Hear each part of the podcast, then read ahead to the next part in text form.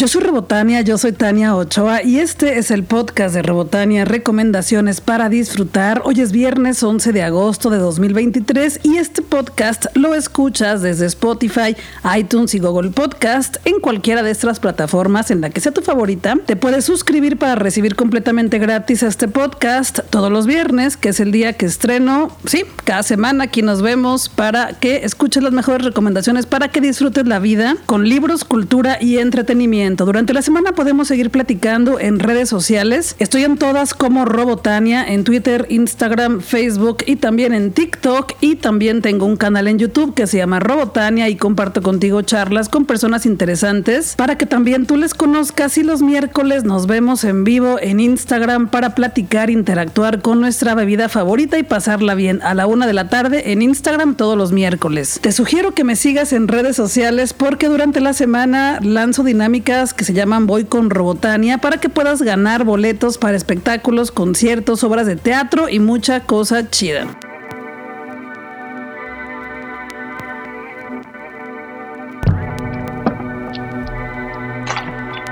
Cinépolis me invitó a la función de prensa de la película Háblame, la nueva película de la distribuidora y productora de películas que se llama A24, que nos ha traído grandiosas películas como siempre, entre ellas Midsommar, El Faro, X, Pearl y bueno, muchísimas más. Cuando veas o escuches que es una película de A24 es garantía. Háblame es la más reciente película de esta distribuidora y productora. Es dirigida por Danny Filippo y Michael Filippo, que son dos productores de contenido para YouTube y bueno, es su primera película, es de terror, es de suspenso. Y te confieso que a mí no me dio tanto miedo como a otras personas que estaban conmigo en la sala que salieron muy, muy mal. No sé, a mí no me causó ese terror que les causó a las demás personas, pero sí es una película escalofriante. Te platico un poquito la premisa, incluso si ves el tráiler por ahí te podrás dar cuenta de esto, pero trata de una especie de Ouija, pero no es una Ouija, es una mano que es una mano embalsamada, una mano supuestamente real, y cuando agarras esa mano con tu propia mano, invocas a un espíritu que se mete adentro de ti y ahí comienza la aventura. Sí, como te dije, es escabroso el tema y lo chido es que cada vez se va poniendo peor. Claro, si te gustan las películas de suspenso y de terror, porque si no, te la vas a pasar muy mal, pero está muy entretenida. Entonces, en esta película, varios jóvenes se reúnen para jugar con esta mano, conectarse con los espíritus y ser poseídos por un ratito, porque hay un determinado tiempo y si sobrepasas ese tiempo, la cosa se puede poner muy mal porque que el espíritu se puede quedar adentro de ti. Esa es la premisa y obviamente hay un momento en que las cosas se van poniendo muy mal y luego van empeorando y llegan a no conocen límites, la verdad. En esta película no hay límites y la cosa se pone muy mal. Y bueno, el final es escalofriante. Sí te recomiendo que la veas, pero claro, siempre y cuando te gusten las películas de suspenso y horror y terror, porque tiene de todo. Tiene fantasía, tiene también cosas que podrían ser reales y que podrían pasar algún día en una fiesta, en algún lugar. Y ya sabes, pues es una película de A24. Las películas de esta productora distribuidora siempre son muy inquietantes. Háblame de A24, ya está en los cines, ya puedes disfrutarla, padecerla, sufrirla o pasarla muy bien con ella. Suelo calificar las películas del 1 al 5 con tuercas de Robotania y a Háblame de A24 le doy 4 tuercas de Robotania.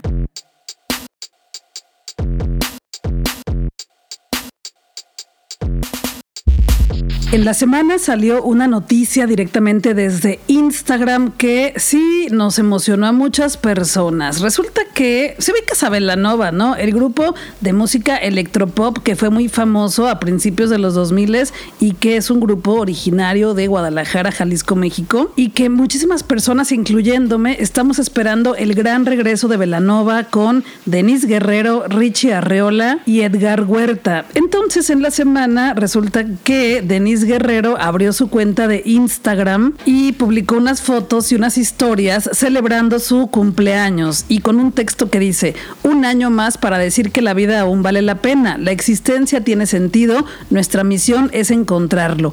Gracias a todos por la espera, lo mejor está por venir.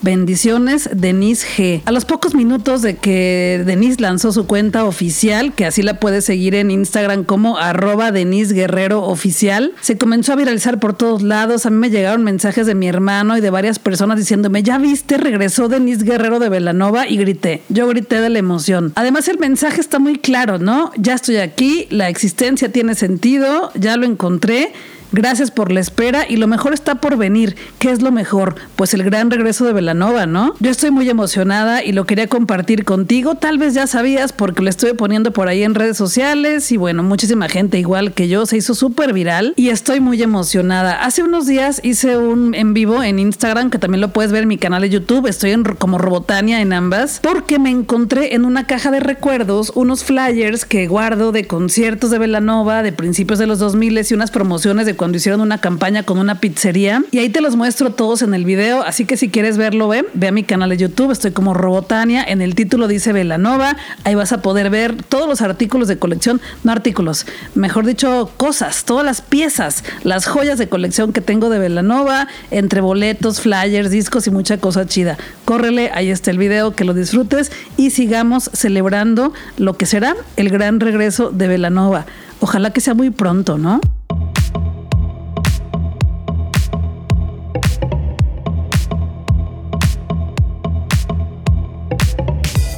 Cada semana voy de paseo por las librerías para ver qué me encuentro en las mesas de novedades, en los libreros, libritos por ahí que estén escondidos que yo no conocía y que también tú puedes conocer para que pronto puedas disfrutar las historias. Esta semana me encontré tres maravillas de las cuales te quiero platicar y son muy distintas unas de otras, pero también son propuestas para que le entres algo nuevo que tal vez no conozcas o ya me dirás, tal vez ya lo leíste todo, pero vamos a empezar con la primera. Es un libro que está basado en la serie que se acaba de estrenar la segunda temporada en Netflix que se llama Heartstopper y que es una serie basada en una colección de cómics que escribió Alice Osman. Los libros en español de Heartstopper los editó BR Editoras y acaban de estrenar una nueva novela de Heartstopper escrita por Alice Osman con BR Editoras que se llama Este invierno. Es una historia en invierno de Nick y Charlie. La premisa dice esto, estas navidades no van a ser felices para Charlie porque es la primera vez que enfrenta una celebración tras salir del hospital. Su ingreso y que sea el único miembro de la familia abiertamente gay no ayudará a darle lo que más desea, tranquilidad y pasar inadvertido. Las cosas no saldrán como Charlie espera, pero pase lo que pase, sabe que cuenta con Nick. Una historia más de este romance adolescente de Nick y Charlie que está titulado como Heartstopper y que alrededor también están amigas, amigos y amigues que viven las aventuras con ellos. Este libro que se llama Este invierno, una novela de Herstopper Alice Osman con editorial BR Editoras, ya está en todas las librerías. La portada está preciosa como siempre, es un libro en color rojo y ya lo puedes conseguir para que lo leas lo más pronto posible y pues sigas con esta historia de Nick y Charlie. El segundo libro del que te quiero platicar hoy se llama Obras completas de Guadalupe Dueñas. Guadalupe Dueñas es una escritora, narradora, poeta, guionista y ensayista mexicana que falleció en 2002 en México y es mejor conocida por su faceta como cuentista. Publicó sus primeros textos en la revista Abside en 1954, mismos que recopiló y a los que sumó otros tantos en el libro Tiene la noche un árbol con Fondo de Cultura Económica en 1958. Por este primer libro le fue concedido el premio José María Vigil un año después de su publicación. Fue becaria del Centro Mexicano de Escritoras de 1961 a 1962, donde escribió su única novela, Memorias de una espera, inédita hasta su inclusión en este volumen. Sí, este libro del que te quiero platicar se llama Obras completas porque literal trae los cuentos y la novela. La selección y los prólogos son de Patricia Rosas Lopategui y la introducción fue escrita por Beatriz Espejo. En este podcast y también en mis redes sociales, siempre que puedo, suelo recomendarte a la escritora mexicana Elena Garro porque me parece grandiosa y sé, sé, o sea, siento la necesidad de que mucha más gente la lea. Pero ahora te quiero platicar también de Guadalupe Resulta que, considerada por Elena Garro como la mejor cuentista mexicana, Guadalupe Dueñas demostró una potente versatilidad al abarcar una amplitud de géneros y en cada uno de ellos entregar una obra innovadora e irreverente, con un particular sentido del humor y un manejo riguroso de la síntesis, pues en pocas palabras conforma todo un universo narrativo. Cada uno de los textos de Dueñas, desde su poesía hasta su novela, acerca a un cosmos literario que no defraudará al lector marcado por la curiosidad, al que gusta de viajar a las zonas subterráneas de la condición humana llevada de la mano por un lenguaje poético como aterrador. Es complicado explicarte el estilo de una escritora o de alguna escritora aquí en audio en este podcast, pero ahí te dije algunas claves que creo que te pueden dar una idea de lo maravilloso que es la escritura de Guadalupe Dueñas. Este libro del que te estoy platicando se llama Obras completas y pues está todo, textos que se publicaron por separado, cuentos y la novela inédita hasta antes de este libro.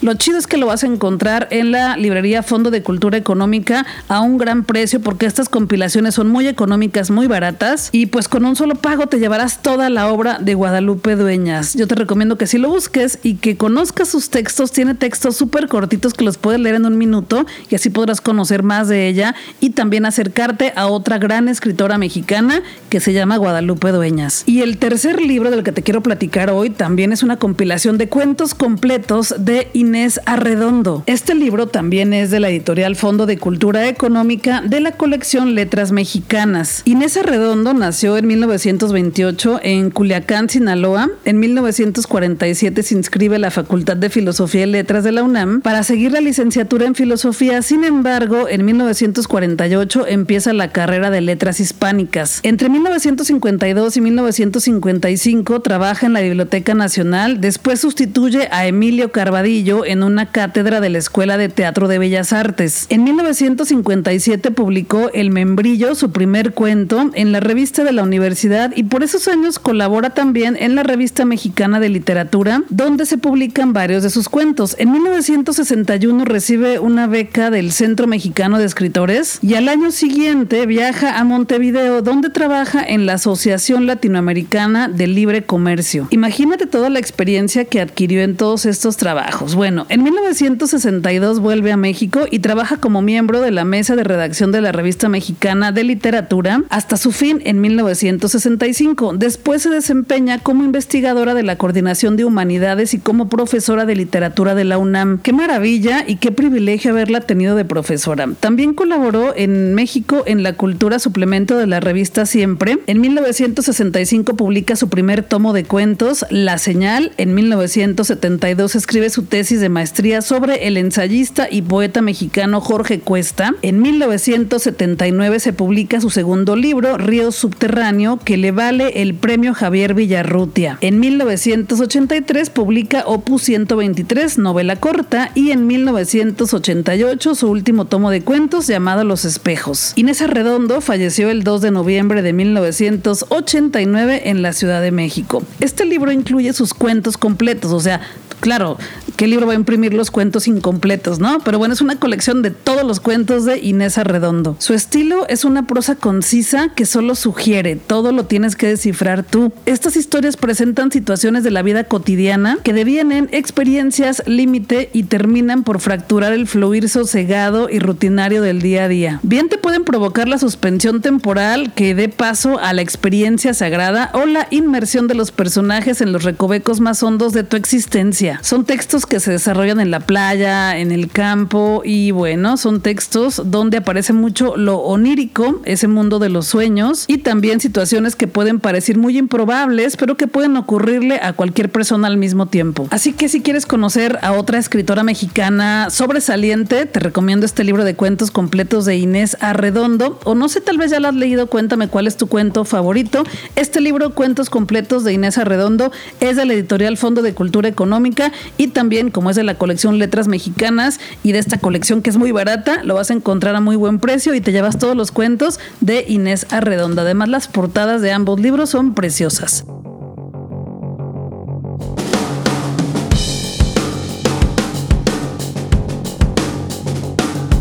Película que fui a ver en estos días y que ya tenía muchas ganas de verla y no pude ir a la función de prensa, pero ya la vi. Se llama Locas en Apuros, es una película de Corazón Films y la pasa increíble, está muy buena. Es una comedia dirigida por Adele Lim y protagonizada por cuatro chicas espectaculares: Ashley Park, Stephanie Shu, Sherry Cola y Sabrina Wu. Me hice fan de las cuatro. Es una película que nos cuenta las aventuras de cuatro amigas que se conocen también en ese viaje porque entre ellas ya se conocen, alguna con otra, otra con la alguna, pero no las cuatro. Y todo comienza con la amistad en la infancia de dos de ellas, el personaje de Ashley Park y Stephanie Shu, que sus personajes son Audrey Sullivan y Kat Huang. De niñas se conocen en un parque de, de juegos y bueno, ahí comienza la amistad. Y ya de adultas resulta que el personaje de Ashley Park tiene que hacer un viaje de trabajo, invita a su mejor amiga, esa mejor amiga invita a otra y a su vez la principal, la primera que te dije, invita a otra. El caso es que van cuatro mujeres en este viaje de aventura y como buena película de comedia empiezan a suceder cosas ridículamente absurdas, pero también ridículamente divertidas. Es una película de situación donde cada vez se pone la cosa más rara y más incómoda, pero es muy, muy, muy divertida. Y yo sugiero que la vayas a ver lo más pronto que puedas, que te la pases bien, te vas a reír muchísimo con esta película, porque además de que tiene mucha comedia de, de situación, también es una película que habla sobre la amistad, sobre la sororidad entre mujeres y cómo pasarla bien con tus amigas, respetándolas y queriéndolas tal como son. Me encantó esta película, fácil, la vería otra vez. Su nombre en español es Locas en Apuros, en inglés se llama Joy Ride. Ya está en todos los cines porque se estrenó la semana pasada, ya la puedes ver y va con garantía Robotania, se llama Locas en Apuros de Corazón Films. Y lo mejor, lo que más me gustó es que es una comedia protagonizada por mujeres y el tema principal no es que una de ellas se va a casar, porque ya me tienen harta esas comedias en la que el tema principal siempre es el hombre con el que se van a casar o el hombre que les partió el corazón o el hombre que... Acá no, lo principal es una aventura entre amigas y conocerse y pasarla bien. Está súper chida. Y es una película dirigida por Adele Lim. Suelo calificar las películas del 1 al 5 con tuercas de Robotania y a Locas en Apuros de Corazón Films le doy 5 tuercas de Robotania.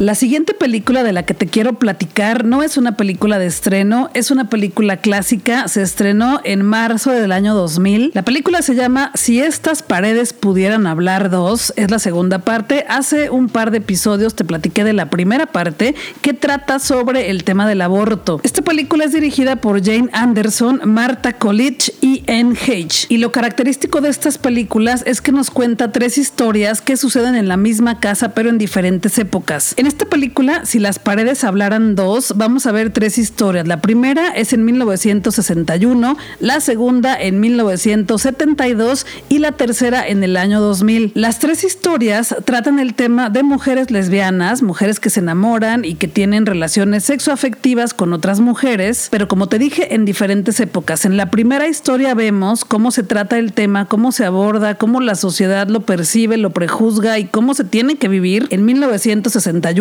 en la misma casa y después, unos años después, en 1972, llegan otras mujeres a esa casa y vemos la historia de esas mujeres y cómo se vivía el ser una mujer lesbiana en los 70. En la primera historia vas a ver a las actrices Vanessa Redgrave y también a Marianne Sells interpretando a dos mujeres de la tercera edad que son pareja y viven en una casa. Y bueno, de pronto vas a ver cómo se enfrentan con la familia y la sociedad cuando saben que ellas son pareja, pero no lo pueden decir, pero ya sabemos que sí son pareja, pero la gente como que no se quiere dar cuenta. Y lo que nos presenta es una historia en la que una de ellas tiene un problema de salud y bueno, tienen que ir al hospital y está esta regla, esta ley de que si no eres una persona que es familiar de la persona enferma, pues no puedes ayudarle ni entrar a verla. Es muy, muy frustrante. En la segunda historia, que es en 1972, verás a las actrices Natasha León, que ya la pudiste haber visto en Orange is the New Black. También verás a Michelle Williams, que bueno, ha hecho películas como Blue Valentine, entre muchas otras más. También verás como protagonista de la historia a Chloe Sevigny, entre otras actrices, todas pequeñitas, todas como de 20 años, todas con sus caras de inocencia y ingenuidad. Y ellas protagonizan a las chicas lesbianas en los 70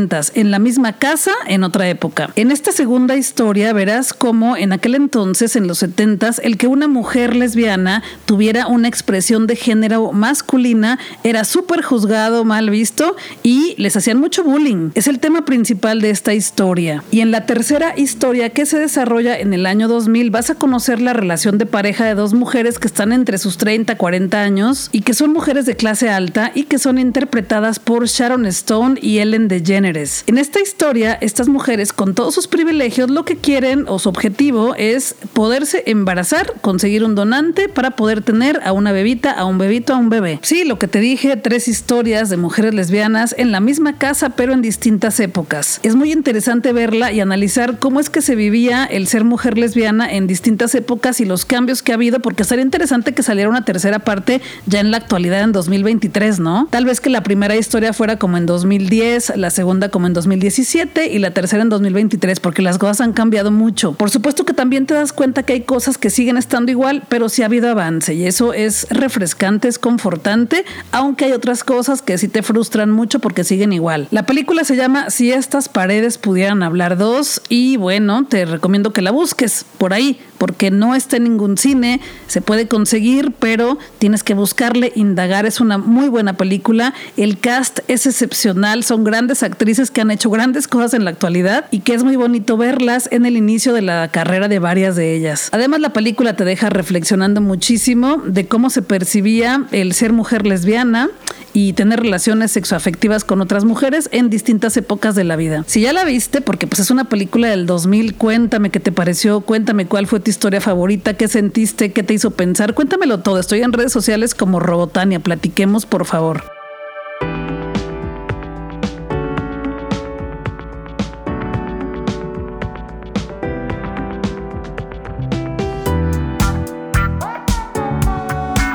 Esta semana también pude ver otra película en función de prensa que se llama Tortugas Ninja Caos Mutante de Paramount Pictures, dirigida por Jeps Rowe, quien fue guionista de varias series, entre ellas Gravity Falls, una serie de Disney que me fascina. Las Tortugas Ninja Caos Mutante está súper divertida. Te cuento que es una animación muy al estilo e inspirada en lo que ya vimos en Spider-Verse Into the Verse. Es un estilo de animación que parece hecho a mano, que parecen óleos y acuarelas mezclados, que también es una animación muy trash y como muy sucia, pero con un estilo muy único, con mucha personalidad. Y es una propuesta, o sea, es una, es una innovación en la animación. Sí vas a ver una cosa muy distinta a lo que se ve comúnmente en las películas de animación 2D o 3D, porque aquí es una mezcla y se ve espectacular de verdad en el cine. Y otra cosa que me gustó mucho además de la animación es que nos cuenta la historia de cómo nacieron, cómo crecieron, cómo se formaron y de dónde surgieron estas pequeñas tortugas. Es el inicio, vemos cómo son cuatro tortuguitas bebés, pero cada una con su propia personalidad, desde el trazo, el dibujo, cómo hablan, cómo se comportan. Y están hermosas las tortugas ninjas de bebés. Lo que vemos al inicio de la película es la historia de cuatro hermanitas tortugas que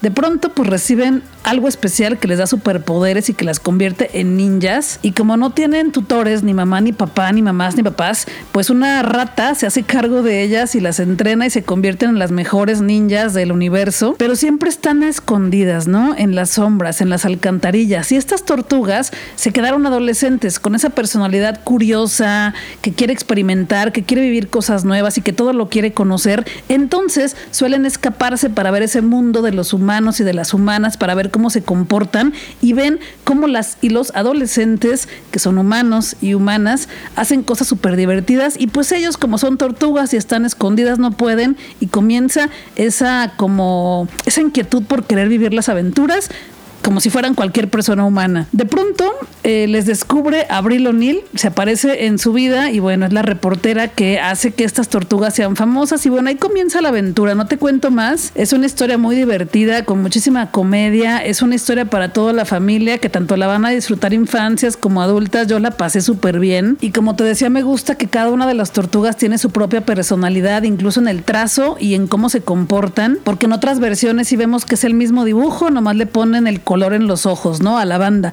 Acá, mi favorito, que es Donatello, es mi favorita de las tortugas ninja, porque pues es morada, obviamente, pero también su personalidad me gusta mucho, porque es una personalidad completamente morada. Me encanta que trae sus lentes arriba del antifaz de tortuga ninja, y son unos lentes morados, por supuesto, y bueno, la verdad es que te la vas a pasar muy bien.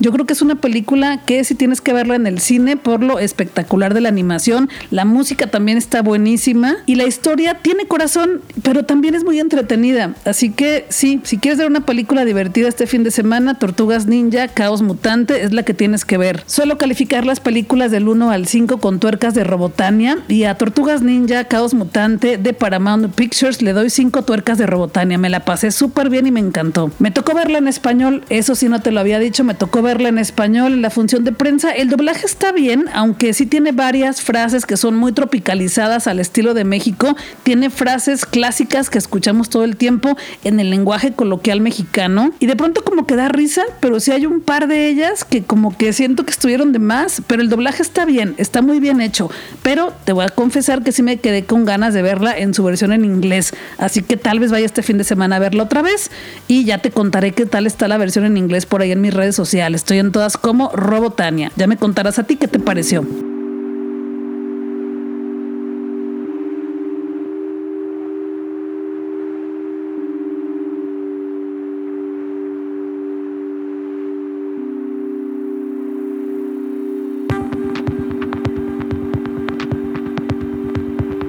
Yo soy Robotania, yo soy Tania Ochoa y este es el podcast de Robotania, episodio 337. Espero que te hayas pasado bien. Espero que las recomendaciones que traje para ti en este episodio pues estén chidas, ¿no? Que la pases bien con ellas, que conozcas cosas nuevas, que conversemos en redes sociales sobre lo que ya viste, lo que ya leíste, qué te gustó y qué no te gustó, qué te pareció mejor, que me comentes si ya viste alguna de las películas que aquí platiqué, porque algunas son de estreno, pero también hay otras clásicas. Me gusta mucho también ver cine clásico, ver cine de otras épocas buscar películas que yo no vi, pero que en algún momento mucha gente las ve y son muy famosas y se convirtieron en clásicos. Me encanta hacer eso. Y aquí también continuamente te estoy platicando de películas de catálogo clásico porque me encanta. Y también de libros nuevos, pero libros clásicos. Podemos seguir platicando en redes sociales. Estoy en todas las redes como Robotania, en Twitter, Instagram, TikTok y también en Facebook. Y te recuerdo que los miércoles hago en vivo en Instagram a la una de la tarde. Ahí podemos interactuar en tiempo real, podemos platicar disfrutando de nuestra bebida favorita con otras recomendaciones. Y también en esos en vivos te muestro piezas del Museo Robotania, piezas de colección que tengo aquí conmigo todos los días y que comparto contigo en esos en vivos para que las puedas ver. Y pues el objetivo es que la pasemos bien un ratito los miércoles al mediodía. Todos los viernes te regalo un episodio nuevo del podcast de Robotania. Aquí lo escuchas en Spotify, en iTunes y en Google Podcast. Y durante la semana te sugiero que me sigas en redes sociales porque lanzo dinámicas que se llaman Voy con Robotania y te